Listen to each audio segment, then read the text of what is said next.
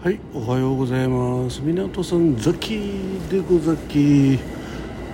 はい、えー、さっきね、え次は本庄です。ー、聞こえた。次は本庄ですということで、えー、通勤で、えー電車乗りました。5時52分。えー今ね、一番後部座席、一番後部車両に乗ったんですよ。えー東京上野ラインだね、これね。はい。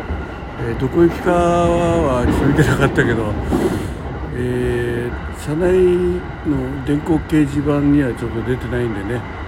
まあ多分、えー熱海とかあっち方面だと思います。で、えー今10両目に乗ってるんですけど車掌さんがね今さっきガチャって、え車掌室のドアを閉めた音が聞こえたかどうか分かりませんが、え車掌さんが目の前にいる席でございます。今あの見えないところにね車掌さん隠れちゃったけど今朝はね男性の車掌さんでしたね。若い感じでした。はい。ということで今この車両には誰も乗ってないというかザッキー一人でございます。で隣の車両もねザッキー一人あザッキー以外っていうか一人ぐらいしかいないんですけど実はえっ、とまあ誰もいないから収録したっていうのもあるんですがちょっと異変を感じたのでこの異変をどうしてもお伝えしたいなってことで、えー収録を始めました。っていうのは大体あの高崎線は、まあ、10両編成ね。で熊、えー籠原までは高崎から熊谷とかね。新米橋から、えー籠原までは10両編成なんですよ。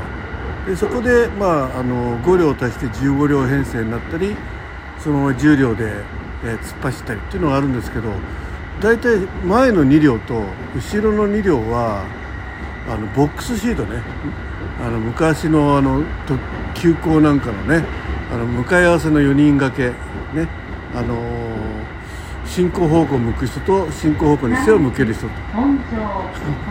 という車両だったのが。